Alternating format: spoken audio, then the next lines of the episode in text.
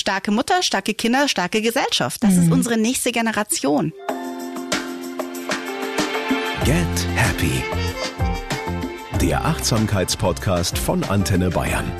Und hier ist Kati Kleff. Hallo und herzlich willkommen, ihr Lieben. Diese Folge ist euch gewidmet, liebe Mamas. Denn noch immer bekommt ihr in unserer Gesellschaft viel zu wenig Anerkennung für das, was ihr jeden Tag so wegrockt. Mama zu sein ist in den meisten Köpfen immer noch was ganz Selbstverständliches. Etwas, das man mal ebenso nebenbei macht. Dazu empfinden viele Frauen einen unvorstellbaren Druck, nie genug zu sein, egal wie sie sich anstrengen und Glaubenssätze, die unglaublich am Selbstwert nagen und schwer auf der Seele lasten. Zum Beispiel, die anderen Mütter schaffen das doch auch, niemand hört mir zu, ich muss alles alleine machen, ich bin eine schlechte Mutter. Diese Liste ließe sich traurigerweise endlos fortsetzen. Aber Mütter sind eben nicht nur Mütter, sondern sie sind vor allem auch Menschen, die ihre eigenen Bedürfnisse mit der Empfängnis nicht für die nächsten 23 Jahre an den Nagel hängen. Olivia Hornsmann hilft als Glücksheldin Müttern dabei, wieder mehr in ihre eigene Kraft zu kommen und vor allem mehr mit sich in Kontakt.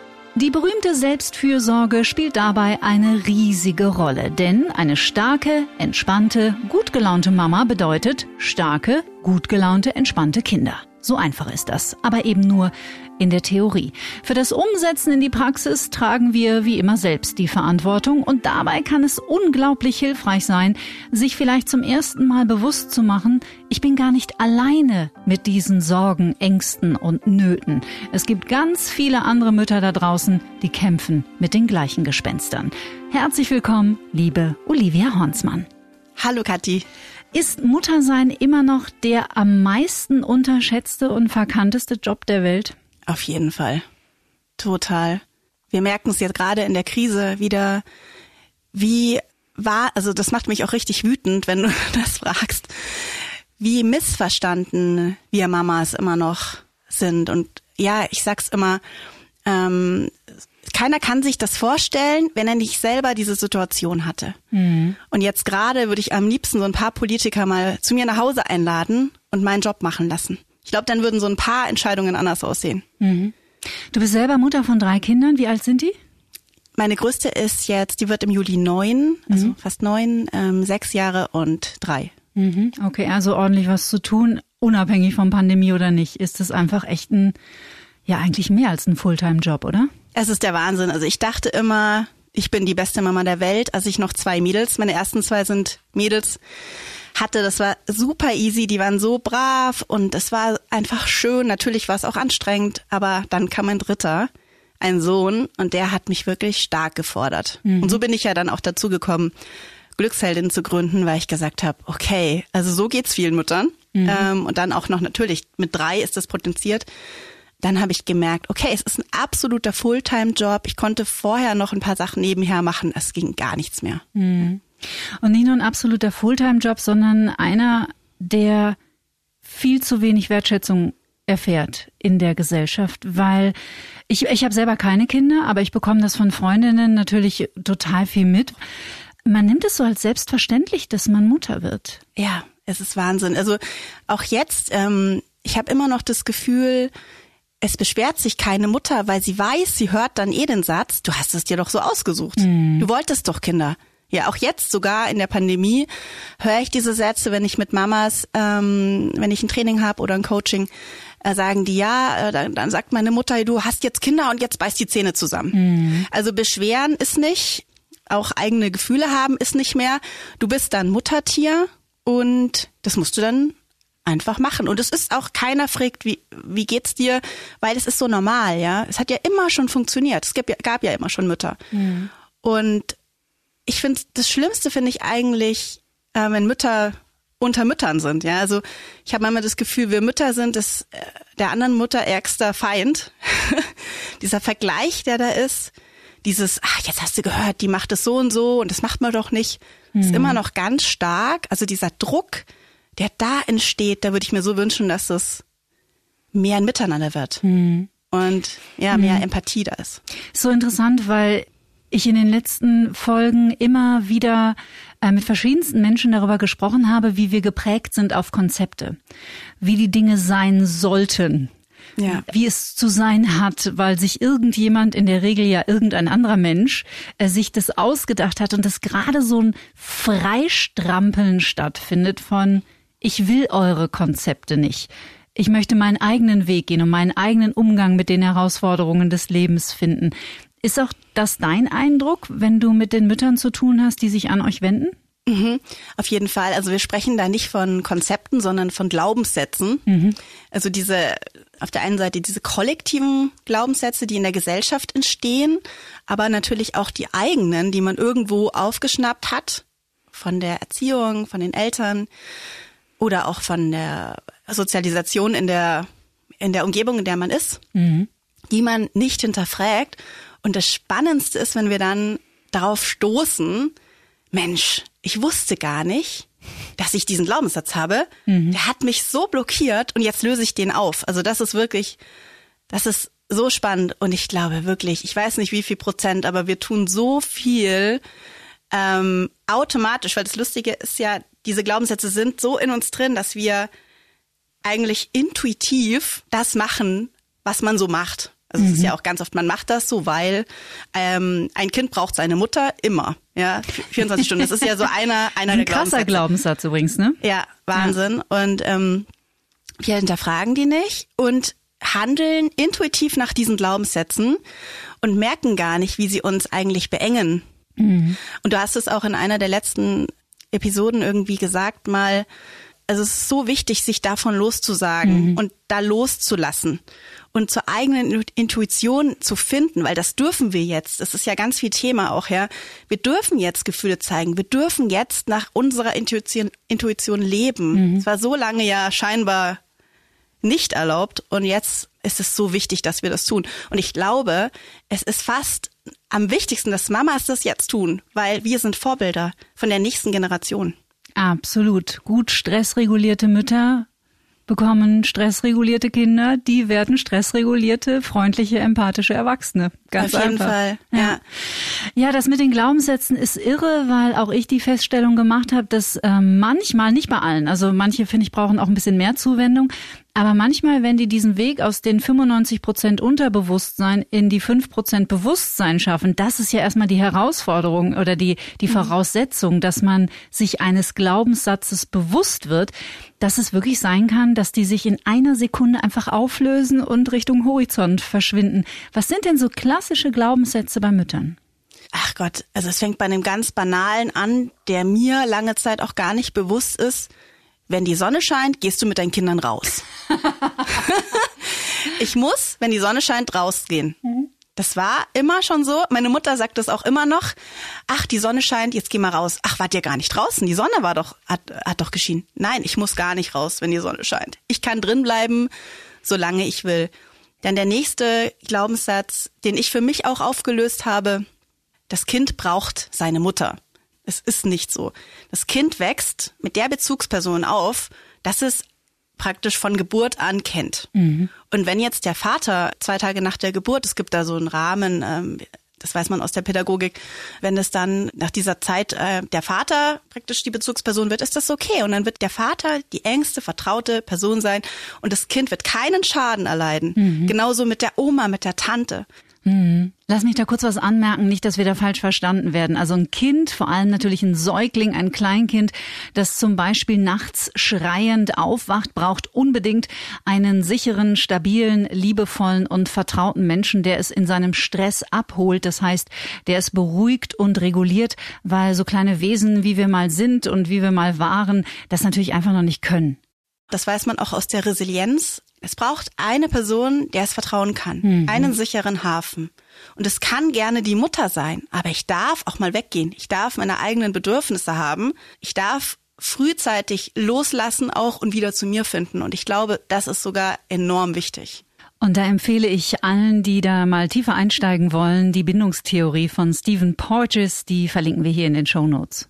Ich erinnere mich noch total gut. Ich hatte meinen dritten, äh, mein drittes Kind entbunden und war zwei Monate später einkaufen. bei uns im Ort. Mhm. Dann kam eben eine andere Mutter, die hatte zur gleichen Zeit ihr Kind entbunden, mit ihrem Kind im Maxi-Cosi und schob da durch den Supermarkt mhm. und sagte so, oh, Olivia, wo ist denn dein Kind?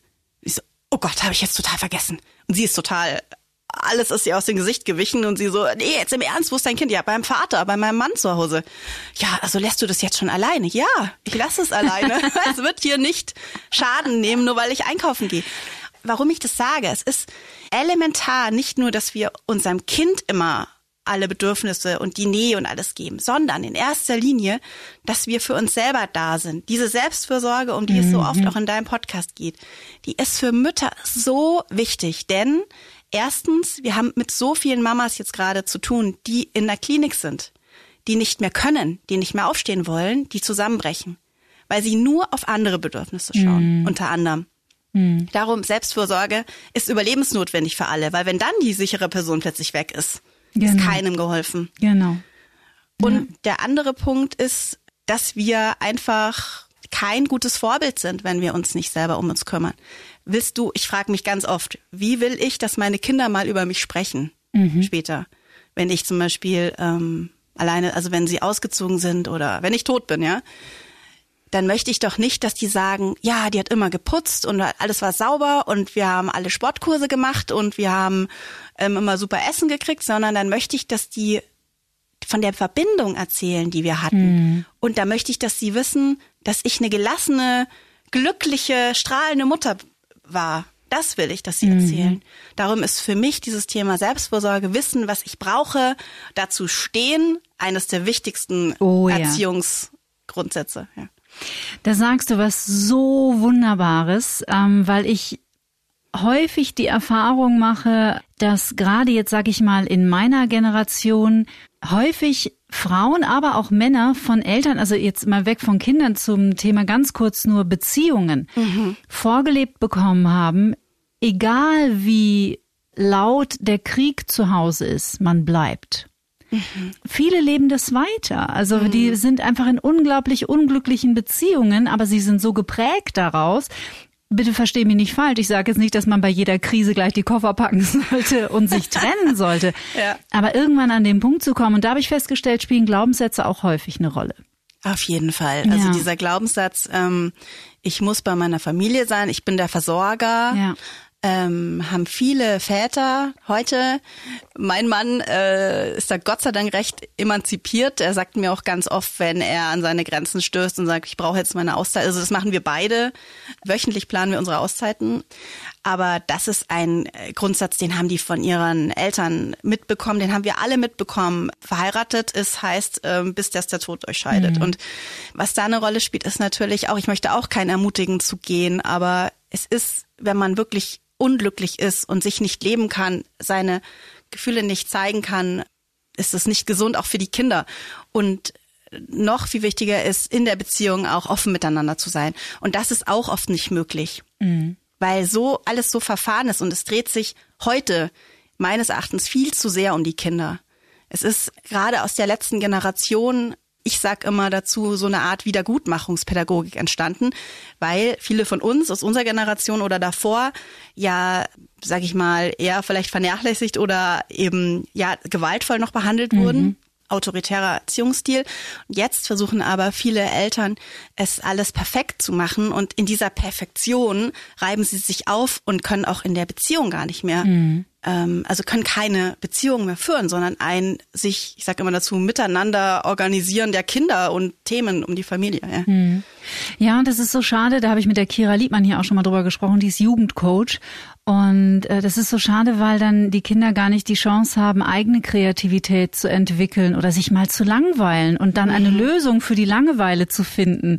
Also mhm. gezwungen sind, kreativ zu sein, weil sie 24-7 ähm, von übermotivierten Eltern, die vielleicht was aus der Vergangenheit gut machen wollen, äh, überhaupt gar keine Gelegenheit dazu bekommen, ja, oder? Ja. Ach ja, das ist auch so ein Thema. Ich habe manchmal den Eindruck, dass es so ist, ja, dass dass wir immer denken, wir müssten unser Kind fördern, damit es die besten Chancen hat, frühzeitig irgendwie künstlerisch, ähm, sportlich, ähm, was weiß ich alles machen. Und ich habe es immer und da fühle ich mich manchmal schon als Rabenmutter, obwohl ich weiß, dass es ein Schmarrn ist, aber ich spiele nicht mit meinen Kindern. Es mhm. klingt total hart, aber ich habe nicht drei Kinder, dass ich mit denen spiele. Also ich habe mit der ersten noch, ich habe mich sehr viel mit der ersten beschäftigt. Ich war noch ein anderer Mensch, ganz mhm. ehrlich. Mhm. Und jetzt darf aus der Langeweile was entstehen und das ist so wichtig, wie du schon sagst. Also die Kinder können sich nicht, also sie können nicht kreativ werden, wenn sie ständig konsumieren.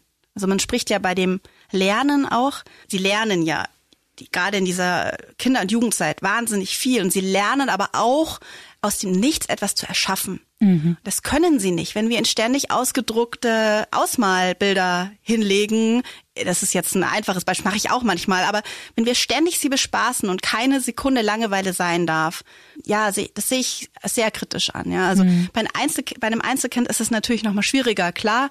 Dann würde ich vielleicht den Kontakt zu anderen Kindern suchen, aber ein Kind braucht andere Kinder. Früher sind die Kinder in der Groß, in den Großverbund aufgewachsen. Ich mhm. war jetzt auf einem Bauernhof in Allgäu die letzte Woche. Die haben mir erzählt, wie sie aufgewachsen sind die haben sich Mehr den ganzen Tag alleine ja. ja beschäftigt mhm. und haben eine Mordsgaudi gehabt und haben Sachen gemacht, die würden wir heute gar nicht mehr erlauben, ja, weil wir Angst haben. Aber es hatte auch ein bisschen was Gutes, weil diese Kinder einfach mit sich selber umgehen können. Und das ist ja das Thema. Wie, wir müssen alle lernen, finde ich, mit uns selber zufrieden zu sein und mit uns selbst zu sein. Mhm. Und da spielt es eine große Rolle, ob wir ständig was bekommen, um uns zu beschäftigen, oder ob wir uns selber etwas erschaffen oder suchen. Mhm. Ja. Also von außen praktisch zugeballert oder aus innen heraus etwas Total. entstehen zu lassen. Ja. Auf jeden Fall dieses Außen ist es ja auch, zieht sich so durch. Ja, also ich habe früher, ich war extrem im, im Außen. Also ich habe eigentlich nur immer geschaut, dass ich Anerkennung von außen bekomme. Ich habe ähm, war immer eine gute Schülerin, habe Klavier gespielt, habe äh, Leistungstouren gemacht, bin geritten, ich habe alles gemacht. Ähm, und wollte, habe immer eigentlich unterbewusst auf dieses Lob und äh, diese Anerkennung gewartet. Und auch später, als ich dann Kind hatte, ich habe alles versucht perfekt zu machen. Ich habe die beste Kleidung gekauft, nur Öko. Ich habe selber gekocht. Ich habe das mit der Bindung eben ganz ernst genommen. Mhm. Nur getragen, nur gestillt, nur und habe ganz ehrlich auch manchmal gedacht, ah, was macht die denn? Die gibt ja die Flasche. Mhm. Genau. Aber das ist eben toxisch. Also dieses ständig alles perfekt zu machen, um im Außen zu gefallen, das führt nicht zu dem, zu dieser Gelassenheit. Mhm. Ja, ich finde, zu der Gelassenheit führt das, dass, dass ich mich selber frage, mhm. ist es denn, finde ich, dass das das Richtige ist für mich und mein Kind? Und wenn ich dabei selber gelassen bleibe, dann ist es gut. Aber wenn ich selber in so eine Art Stress komme, und das war ich dann, ich hatte wahnsinnig viel Stresssymptome, dann ist es nicht mehr gut. Und dann geht es auch mit der Bindungstheorie in die Hose, weil das spürt dein Kind. Total. Ja. Und klar, also dadurch, dass wir ja eigentlich zu früh geboren werden, wir sind ja überhaupt nicht lebensfähig, wenn wir auf die Welt schlüpfen mhm. und so wahnsinnig lange abhängig sind vom Überleben der Mutter und unsere Nervensysteme so eng miteinander verbunden sind, dann äh, ist, ist das Thema Stress natürlich bei Müttern gerade frühkindlich total mhm. entscheidend. Und deswegen ist ja die Selbstfürsorge auch so wichtig. Was ist denn eure Erfahrung? Du machst es ja mit der Kati zusammen, die Glücksheldin. Ähm, worunter leiden denn die Mütter am meisten? Ist es die Perfektion, der Anspruch an sich selbst? Der Perfektionismus ist ein ganz großer, diese Glaubenssätze. Das macht man so, darum muss ich das so machen mhm. als Mutter. Mhm. Und die, Vergleich, die, die Vergleichbarkeit die gerade natürlich im Internet enorm ist. Meine Mutter sagt ganz oft, oh, was macht ihr denn da im Internet? Ich wusste gar nicht, was die andere Mutter macht. Ich habe die mal in der Krabbelgruppe oder beim Kinderwagenschieben gesehen. Aber diese Vergleichbarkeit, die wir jetzt haben, die finde ich teilweise auch gefährlich, mhm. weil man sieht ständig nur die schönsten Bilder natürlich. Klar. Ja, und es ist scheinbar alles ganz toll. Also was man dann für Accounts sieht, die wahnsinnig viele Follower haben, äh, wo die Kindchen schön angezogen, strahlende Mütter und aber es stimmt nicht. Es ist nicht die Realität. Es ist die Sekunde aus dem Leben, die schön ausschaut, aber man sieht nicht dahinter. Und das ist so wichtig, dass wir auch unser Leid teilen, dass wir wissen, wie es dem anderen wirklich geht. Mhm. Und das sind so diese Faktoren. Also Perfektionismus ist eine unserer meistgehörten po Podcast-Episoden. Darum mhm. schließe ich daraus wirklich, dass da was dahinter steckt. Mhm. Und eben diese Vergleichbarkeit, ja. Mhm. Ich musste immer schmunzeln, wenn ich dann ähm, irgendwas über Heidi Klum lese mit ihren vier Kindern und äh, die Schlagzeilen dann darüber immer lauten, wie macht sie das nur so ganz ehrlich mit 25 Nannies im Hintergrund vermutlich und ähm, also, ja. aber das ist natürlich auch immer nur das, was man außen sieht und wie hart der Job einer Mutter ist. Ja, nicht nur in Anführungsstrichen aufgrund der Verantwortung, der neuen Situation. Es bereitet einen ja auch keiner wirklich darauf vor, wenn man Mutter wird. Die Frage ist, ob das überhaupt geht oder ob man es erfahren muss. Vermutlich kann man so viele Bücher gar nicht lesen im Vorfeld, dass man ungefähr weiß, was auf einen zukommt, oder? Ja, ich glaube auch. Und ich, ich habe mir das neulich wieder überlegt. Ähm, ich würde jetzt natürlich meiner schwangeren Freundin nicht sagen, uh, da kommt was auf dich zu. Pass auf, das wird total anstrengend und du hast kein eigenes Leben mehr. Aber ich glaube schon, dass ähm, in den Geburtsvorbereitungskursen, in diesen ganzen Vorbereitungs, auch vor, bevor man Mutter wird oder Vater wird, dass da schon ähm, der Fokus absolut sein sollte auf, du bist trotzdem noch ein, ein Mensch, du bist nicht das Muttertier, du bist die Frau, die du warst. Und zusätzlich hast du noch eine Rolle mehr, aber ähm, dieses, dieses Unterstützen der, dieser, dieser Selbstliebe, Selbstfürsorge und dieser, du darfst auch noch eigene Bedürfnisse haben. Und das ist so wichtig. Das wird ja auch bei diesem neuen Konzept, also neu nicht, aber bei dieser bedürfnisorientierten Erziehung total vergessen oftmals, dass die Mutter genauso viel Bedürfnisse haben darf wie das Kind. Hm. Du kennst es ja vielleicht auch aus dem Flugzeug, wenn die Stewardess mit der Sauerstoffmaske. Genau, das ist ja das Klassikerbild äh, eigentlich da habe ich mich schon gefragt, äh, wieso soll ich jetzt mir zuerst die Sauerstoffmaske aufdrücken und nicht meinem Kind? Klar, wenn du umkippst, dann kann das Kind nichts mehr machen, also dir zuerst, ja. Mhm. Und das Ganze gilt wirklich, und das möchte ich, also das ist das, was wir auch in unseren Kursen machen mit den Mamas. Es ist das Allerwichtigste, immer, dass du selber weißt als Mama, was macht dich glücklich? Das wissen ganz viele nicht mehr. Mhm. Was macht mich eigentlich glücklich? Und dass das wieder in den Alltag auch einzubauen. Mhm. Wie arbeitet ihr dann mit den Müttern?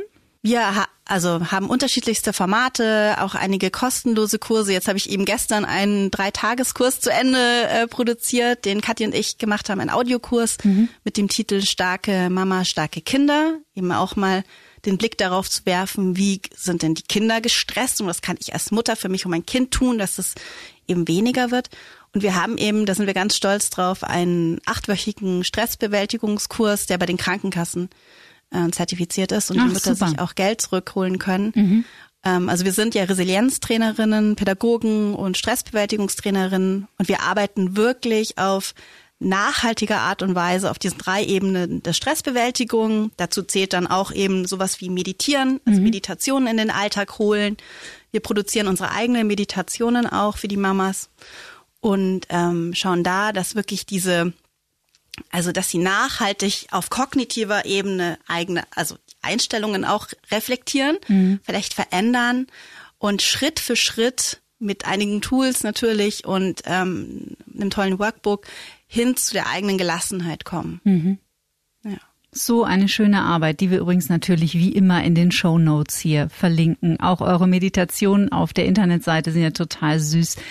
So richtig äh, Themen angelegt für Mütter. Wie schwierig ist es denn, die zu erreichen? Weil ich kann mir gerade vorstellen, in diesem ähm, Beruf des Mama-Seins, mhm. dass da auch der, der Widerstand relativ hoch ist und man vielleicht denkt, ja, aber nee, bei mir funktioniert das nicht. Nee, weil ich habe ja zwei Kinder. Nee, also bei mir und mein Mann ist sowieso nie da. Also ja. Ah, es ist wirklich also ein paar harte ist, Nüsse dabei wahrscheinlich, ne? Ja, also diese harten, also diese, ich sag mal in Anführungszeichen harten Nüsse kommen nicht zu uns. Es kommen wirklich die Mamas, die was ändern wollen. Also wir schreiben das auch ähm, am Anfang von dem Kurs. Du ähm, machst hier mit, wenn du das und das möchtest. Transformation, mhm. also Stichwort Transformation, wenn du dich verändern möchtest, du, dieser Kurs ist nichts für dich, wenn du sagst, es ist doch alles eigentlich super, wie es ist. Mhm. Ja, also das ist die, Und mein Mann ist an allem schuld.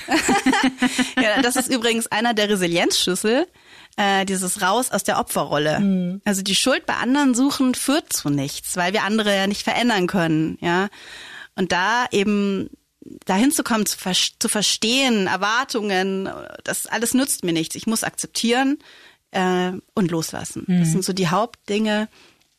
Und ähm, ja, es ist wirklich so, ich, ich, hab's, ich erlebe es ja auch selber immer wieder mit Freundinnen oder Bekannten, äh, die mir dann noch erzählen, wirklich besorgniserregend, wie es ihnen geht.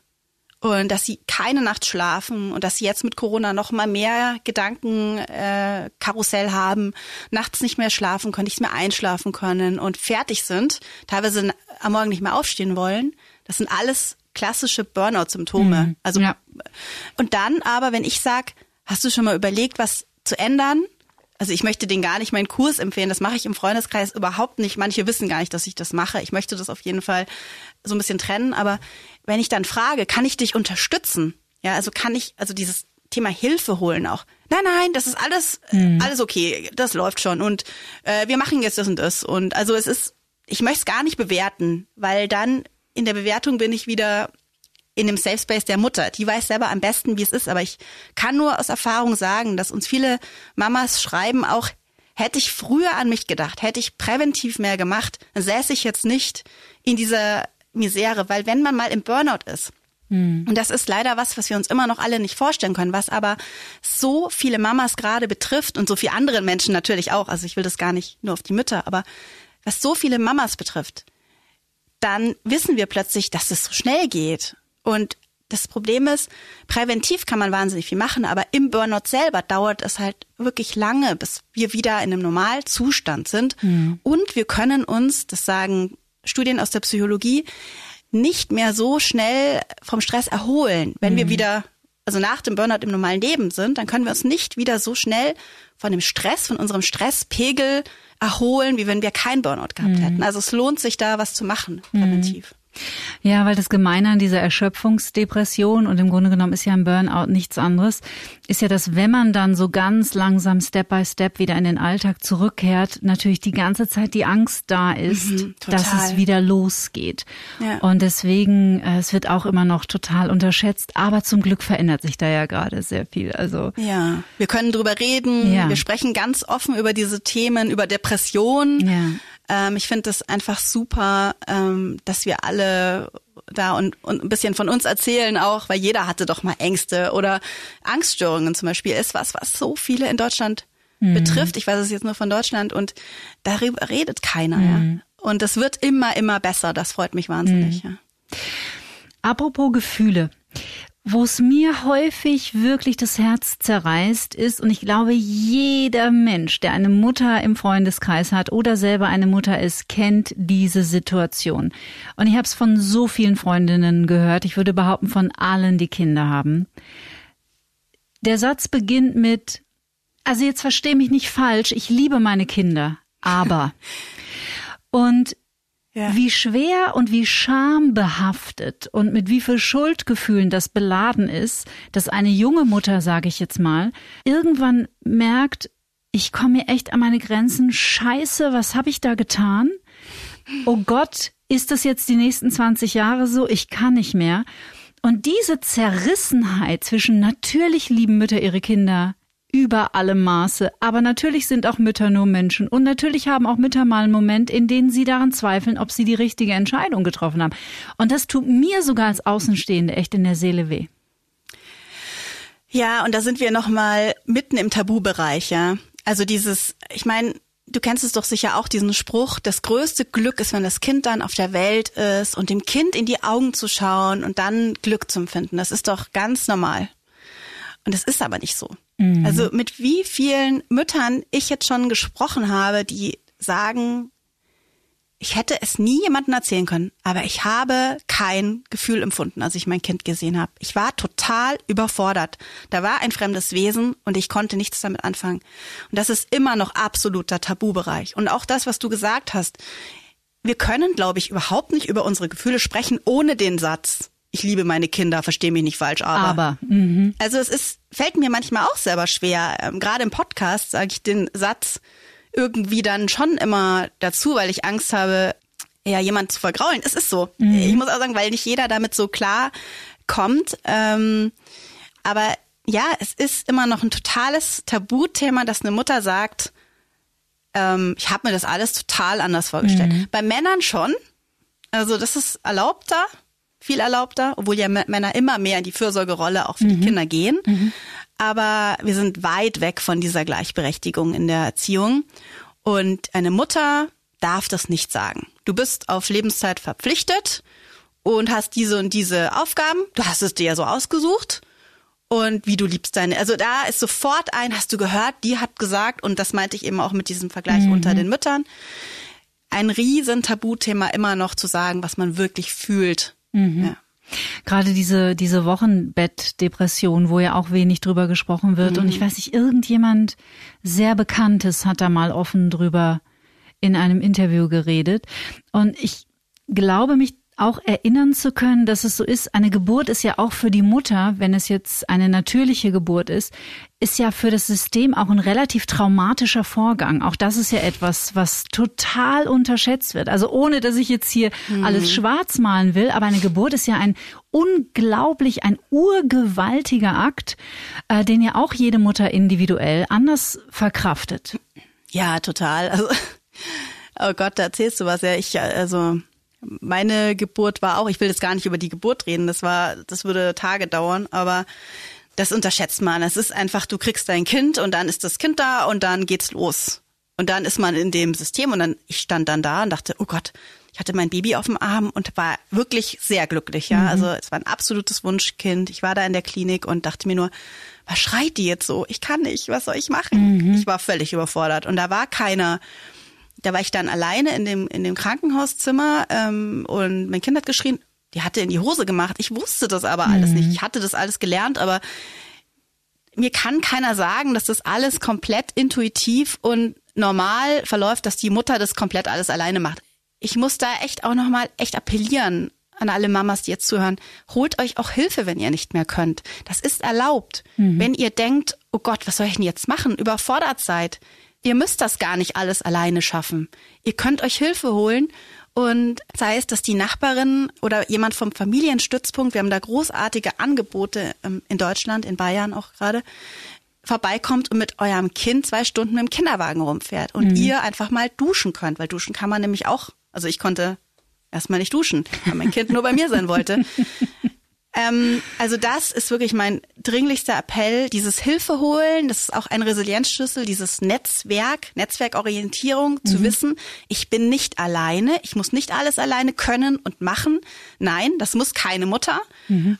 Es ist nicht so angelegt und es war auch nie so. Es gibt doch dieses afrikanische Sprichwort, um ein Kind zu erziehen, braucht es ein ganzes Dorf. Und wir sind jetzt komplett alleine und in der Pandemie natürlich noch mehr, aber auch da gibt es Hilfe und die muss man in Anspruch nehmen. Und du denkst dir jetzt vielleicht, Kathi, hä, was redet die da? Das kann man doch in Anspruch nehmen. Aber es ist so schwer für viele Mamas, das zu tun, weil sie dann erstens zugeben, ich kann das nicht alleine. Mhm. Und das ist ein großer, eine große Verletzung in ihrem Stolz. Und zweitens ist es so ein, was macht die mit meinem Kind? Kann ich der vertrauen? Macht die das so gut oder der so gut mhm. wie ich? Darum ja auch immer noch in der Partnerschaft dieser Clash oft. Mein Mann, ich will den gar nicht so allein mit den Kindern lassen, weil der macht dann das nicht, der zieht die Windeln nicht an, der also Also da muss ich auch jedes Mal staunen, wenn ich dich da ja. kurz unterbrechen darf, wie wenig Frauen Vertrauen in die Väter haben. Mhm.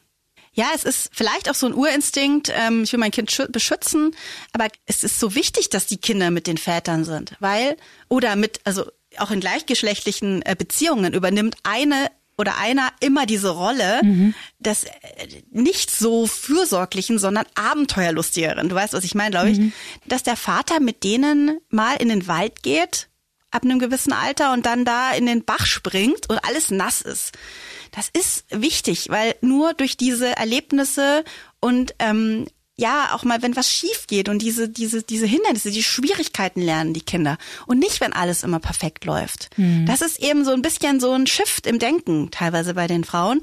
Ich muss gar nicht alles eigentlich immer so perfekt machen. Natürlich braucht der Säugling, wie du schon gesagt hast, sehr viel Unterstützung. Aber ab einem gewissen Punkt jetzt zum Beispiel, mein Dreijähriger, möchte der und muss die Sachen alleine machen und erleben. Wir waren jetzt ja im Allgäu beim Wandern und dann meinte ähm, äh, eben unser Freund, der den Bauernhof da hat, der ist fast 60, lass ihn doch alleine. Und ich habe immer noch Händchen gehalten beim Wandern, ja. Ich sag, stimmt eigentlich, jetzt bin ich selber in die Falle getappt. Mhm. Dann ist der allein den Berg hoch und runter gegangen, war so stolz, hat uns teilweise angeführt, ist hinge, den hat's hingehauen, das willst du gar nicht wissen. Also der ist, äh, den hat's richtig hingepfeffert. Aber ich war gar nicht, ich war ein bisschen weiter hinten und den hat es so stolz gemacht, diese Erfahrungen zu sammeln. Der wird nächstes Mal sicher noch trittsicherer sein. Und diese Erfahrungen brauchen die Kinder im Leben, um stark zu werden. Das ist ganz wichtig.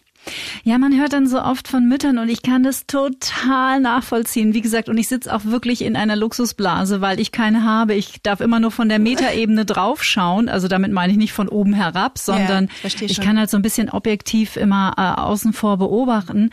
Sie möchten den Kindern natürlich jede schlechte Erfahrung ersparen und Mhm. jeden Schmerz ersparen und, und jede Enttäuschung. Aber das formt natürlich nicht Charakter und es Nee. formt nicht Persönlichkeit. Und ist die Frage, ob man Kindern Erfahrungen überhaupt ersparen kann. Und ich rede jetzt von Alltagserfahrungen. Ne? Also Ja, ich ja. sage jetzt nicht, setzt eure Kinder aufs Motorrad oder lasst sie in den Bärenkäfig gehen, irgendwie sowas. Man kann denen schon alles ersparen. Also vielleicht noch ein Beispiel. Meine Große, als sie in die Schule gekommen ist vor zwei Jahren, hätte ich die natürlich immer hinbringen und abholen können. Habe ich auch äh, paar Wochen gemacht und dann ist sie den Weg alleine gegangen. Und einmal war es so, da kam ich von der Arbeit zu spät nach Hause und ich wusste, sie hat keinen Schlüssel und steht vor der Haustür und muss 20 Minuten warten. Und ich habe aber durch meine Erfahrung als Resilienztrainerin so ein tiefes Vertrauen darin, dass das nicht schlimm für dieses Kind sein wird, dass ich da ganz gelassen in meinem Auto saß. Ich hätte nichts machen können. Das ist ja auch immer das. Können wir gerade etwas, welchen Einfluss haben wir auf die Situation oder nicht? Okay. Also kam ich dann da an und fand ein heulendes Häuflein Elend vor. Meine Tochter war wirklich am Boden zerstört und hat mich dann erstmal umarmt und war eine halbe Stunde nicht zu beruhigen. Und dann, als sie sich beruhigt hatte, habe ich sie gefragt, und wie hast du jetzt die Situation empfunden? Hast du was da auch gelernt? Dann hat sie gesagt, ich fand schrecklich, aber nächstes Mal würde ich sofort zur Nachbarin gehen oder in den Garten gehen und da warten. Weil ich weiß ja, es kann nichts passieren, du kommst irgendwann. Und das ist halt der Effekt. Den haben wir nicht, wenn wir sie immer abholen oder sie sowas nicht erlebt, sie erlebt haben. Das macht unsere Kinder stärker. Und ich rede eben, wie gesagt, auch nicht davon, dass wir die in jetzt ein Eiswasser äh, tauchen oder irgendwelche Extreme. Aber diese normalen Alltagserfahrungen, die eh schon sehr aufgeweicht sind im Vergleich zu den Kindern früher, die müssen sie alleine sammeln. Und dann sprechen wir auch von einem der wichtigsten Resilienzschlüssel übrigens bei den Kindern. Das ist diese Selbstwirksamkeit. Und das ist eine der wichtigsten Dinge, die wir erfahren müssen in unserem Leben, dass wir wissen, wir können etwas bewirken. Wir Oh können, ja. Ja, wir können etwas schaffen. Und äh, meine Tochter hat in dem Moment gemerkt, ich kann auch alleine da sein und ich werde, ich sterbe nicht. Ich kann da, ich kann das. Und wenn eine schwierige Situation ist, sieht sie das jetzt immer mehr als Herausforderung und sagt, ich denke, also sie sagt ganz oft immer noch, ich schaff das nicht, Mama. Sage ich, bist du sicher? Nee, ich probier's mal. Also ich frage sie viel, viel ja, und, und hoffe immer wieder auf so Selbstwirksamkeit, Erfolgserlebnisse, die ihre Selbstwirksamkeit schulen. Und darum bin ich auch niemand, der irgendwie so eine Situation wie das mit dem Heimkommen oder auch wenn sie sich wehtut oder wenn sie irgendwann wo also was, was Schlimmes erlebt, wenn ich, dass ich das schlimm finde, sondern ich finde, das ist genau, das sind diese Spitzensteine im Leben, über die wir irgendwann tanzen können. Und das hoffe ich für meine Kinder. Ja, weil neurobiologisch ist unser Gehirn darauf ja angelegt, Lösungen zu finden. Nur wenn es nicht in die Situation kommt, dass es Lösungen finden muss, dann entwickelt sich diese Kompetenz natürlich auch nur sehr schleppend, sage ich jetzt mal. Total, das ist wieder genau das äh, mit der Langeweile, ja. Also dann darauf zu kommen, was zu tun. Ich kann das wirklich nur noch mal betonen. Die Kinder werden immer was finden, wenn sie mal diesen Schub gemacht haben und wissen, dass es, dass es geht, dass sie Langeweile haben und dann etwas finden. Ich, meine Kinder sagen das nie zu mir. Sie haben, die haben bestimmt mal Langeweile, aber sie spielen immer irgendwas, auch wenn es danach chaotisch aussieht. Mir ist es lieber, sie erfinden sich immer wieder neu und finden Dinge und erschaffen was und sie finden Lösungen, als dass sie praktisch auf mich angewiesen sind die ganze Zeit. Ja.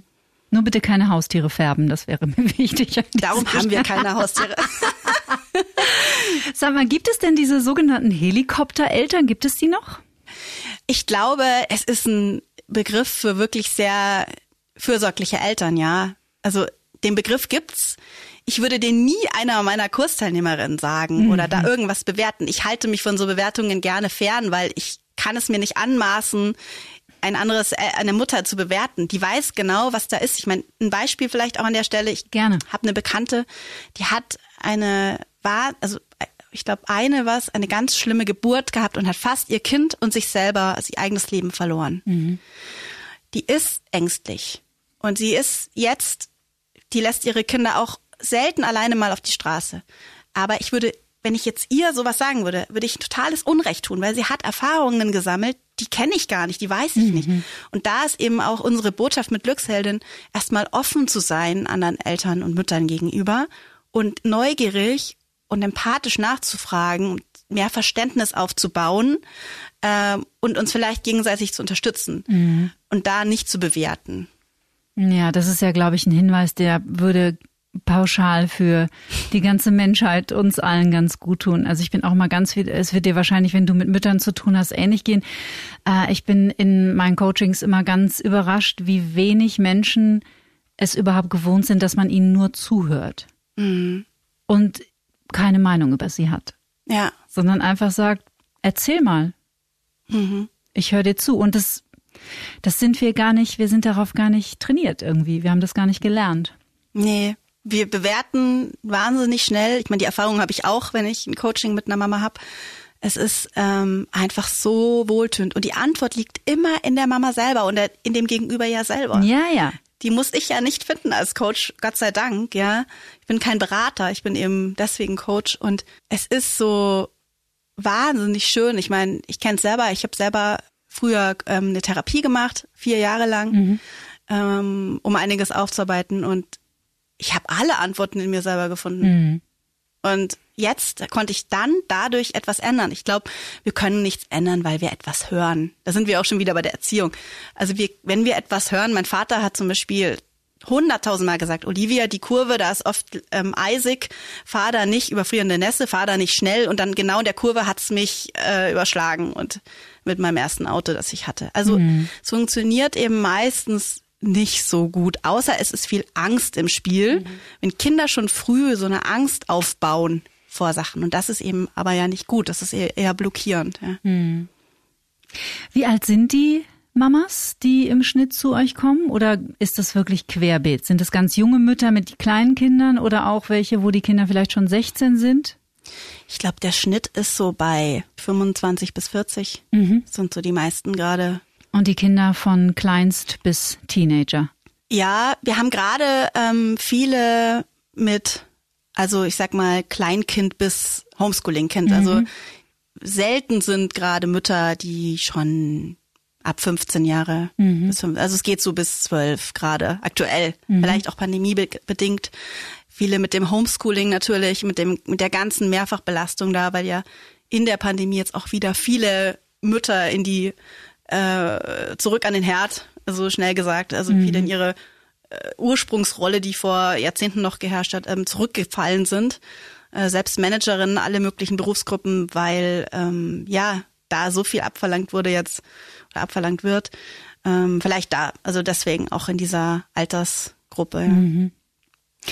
Ja, ich finde es einfach wunderbar, solche Gespräche zu führen und auch gerade das Thema Mutter mal näher zu beleuchten, weil ich doch auch mal wieder feststelle, dass zum Beispiel dieses Thema Burnout eigentlich nur mit so total harten Business-Typen in Verbindung gebracht wird. So, ja klar, der war ja Geschäftsführer bei XY, klar hat der einen Burnout. Aber das ist natürlich totaler Mumpitz, weil vor Erschöpfung zusammenbrechen kann jeder. Ja, das ist eine wieder- Mutter, ein Geschäftsführer und ein Briefträger. Keiner ist davor geschützt.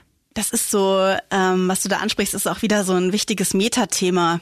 Ich brauche teilweise ja eine Berechtigung, mich schlecht zu fühlen. Ja. Und erst recht brauche ich eine Berechtigung, um einen Burnout zu bekommen. Du hast es ja auch gerade gesagt, er hatte so viel zu tun, er hatte so viel Verantwortung, er hatte 100 Mitarbeiter. Ja, aber ich kenne das. Ja. Dieses, Wieso hat die einen Burnout? Wieso die, die hat doch nur Kinder, oder? Ja, ja. Die arbeitet doch nichts. Ach Genau. so, ja dann.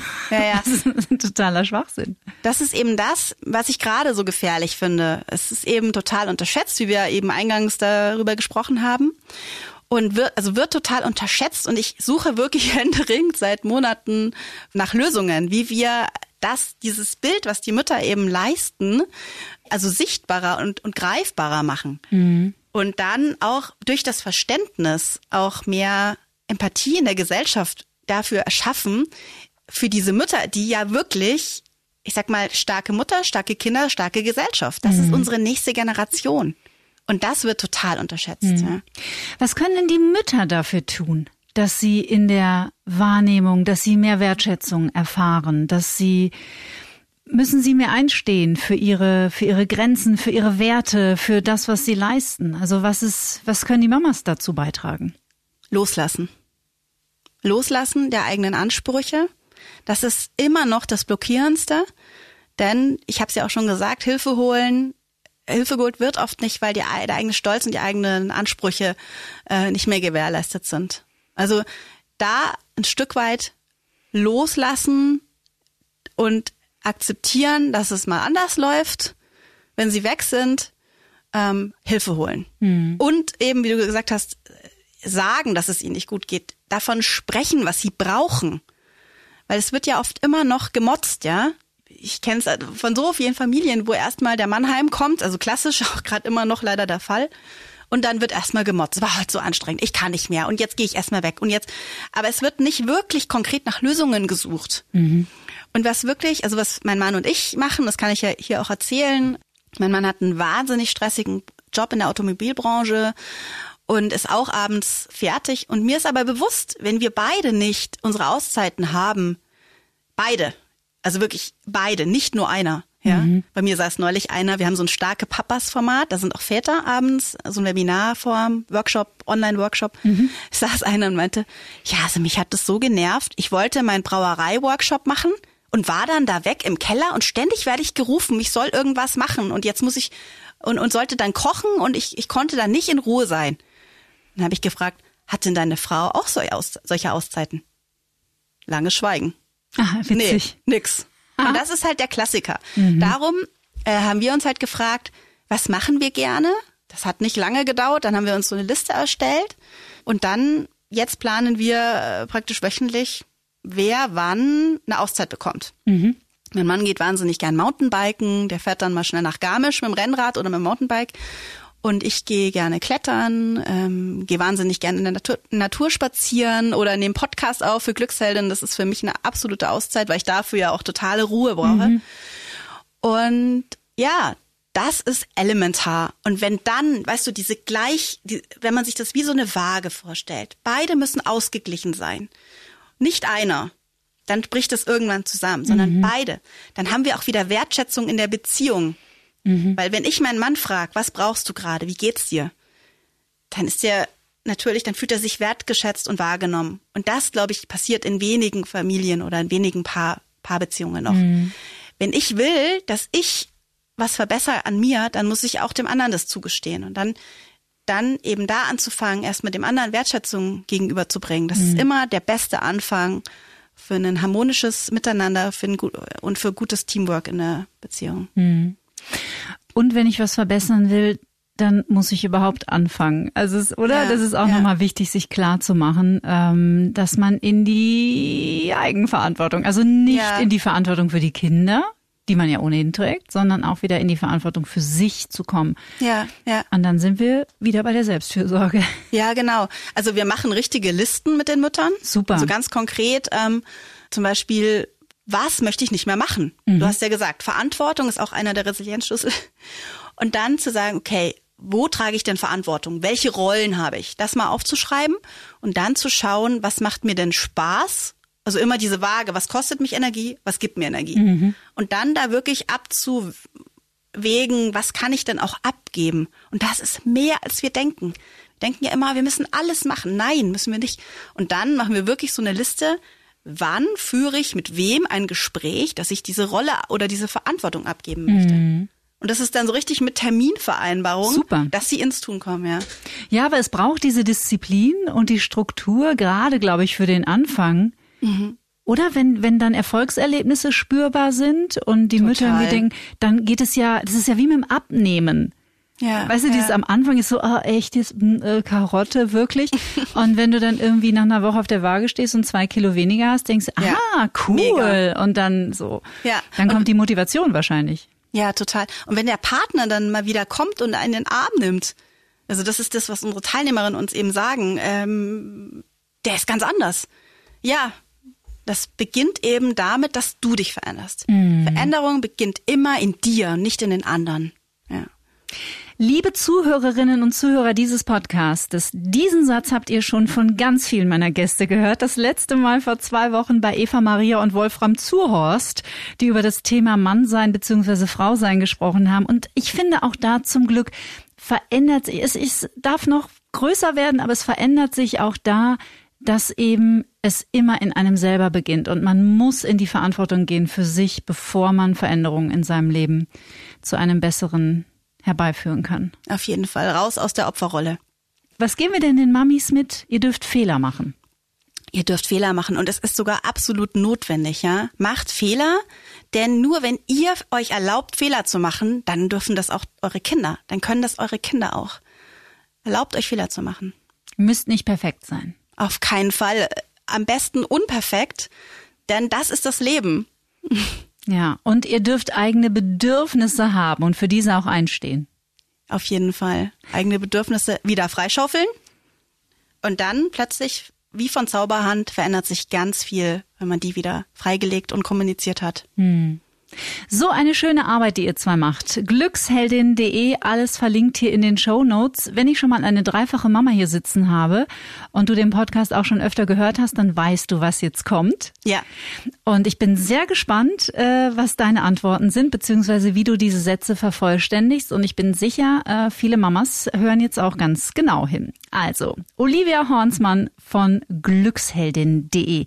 Ein toller Blog, ein wunderbarer Podcast, eine tolle Seite mit vielen Angeboten. Ihr beratet Mütter, auch Väter, wie wir jetzt gehört haben. Ihr macht Meditationen für Mütter, die man kostenlos auf der Seite anhören kann. Also richtig, richtig wertvoll und ein tolles Geschenk, das ihr da in die Welt mhm. gebt. Olivia, das erste, was ich morgens nach dem Aufstehen tue, ist. Ich mache das Fenster auf und atme mindestens fünfmal richtig tief in die Natur ein und aus. Am besten entspanne ich mich, wenn ich. Am besten entspanne ich mich, wenn ich dich durch die Natur laufe und den Vögeln zuhöre. Meinem inneren Schweinehund begegne ich, indem ich am Abend mal auf mein Glas Wein verzichte. ich komme immer noch an meine Grenzen, wenn ich. Oh, wenn mich jemand, ähm, ja, mit Gewalt versucht daran hindert, meine Freiheit zu leben. Mhm. Bevor ich schlafen gehe. Meditiere ich ganz oft. Ich wünschte manchmal, nee, falsch, einer zu früh. Als ich 20 war, dachte ich, dass Kinder zu meinem absoluten Glück gehören.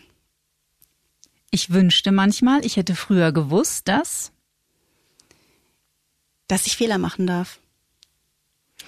Was diese Welt dringend braucht, ist mehr Verständnis und Empathie. Und zum Schluss schon wieder falsch. Schnitt. Achtsamkeit bedeutet für mich mit mir und mit meinem Gegenüber verständnisvoll umgehen. Und zum Schluss Liebe ist. Am besten bedingungslos. Was machst du heute noch Schönes mit deinen drei Kindern? Ich habe ganz viel Eis eingekauft und wir essen jetzt Eis im Garten. Yippie. Olivia Hornsmann, danke, dass du da warst. Ganz schön war's. Danke dir, Kathi. Wenn ihr mögt, dann teilt diese Mutmacher-Folge mit euren Liebsten und am besten allen Müttern in eurem Umfeld. Denn an dem Glaubenssatz geteiltes Leid ist halbes Leid ist ausnahmsweise mal was dran. Und teilen hilft ja bekanntlich heilen. Genau. Wie immer freue ich mich über eine Bewertung auf iTunes oder ein Feedback auf meiner Instagram-Seite. Von Herzen dafür danke. Mitte Juli geht es hier weiter. Dann ist Dr. Britta Hölzel bei mir zu Besuch. Das Wort Achtsamkeit ist aus diesem Podcast und auch aus unserem Wortschatz zum Glück gar nicht mehr wegzudenken. Sogar an immer mehr Schulen landet Achtsamkeit auf dem Lehrplan. Und trotzdem haben viele Menschen noch immer keine genaue Vorstellung davon, was das eigentlich bedeuten soll und vor allem, wie man es in den Alltag integriert. Britta Hölzel leitet das Institut für Achtsamkeit und Meditation und sie hat sogar den Dalai Lama schon mal persönlich getroffen. Ich freue mich drauf. Bleibt zuversichtlich und neugierig. Bis in zwei Wochen. Get Happy Der Achtsamkeitspodcast von Antenne Bayern.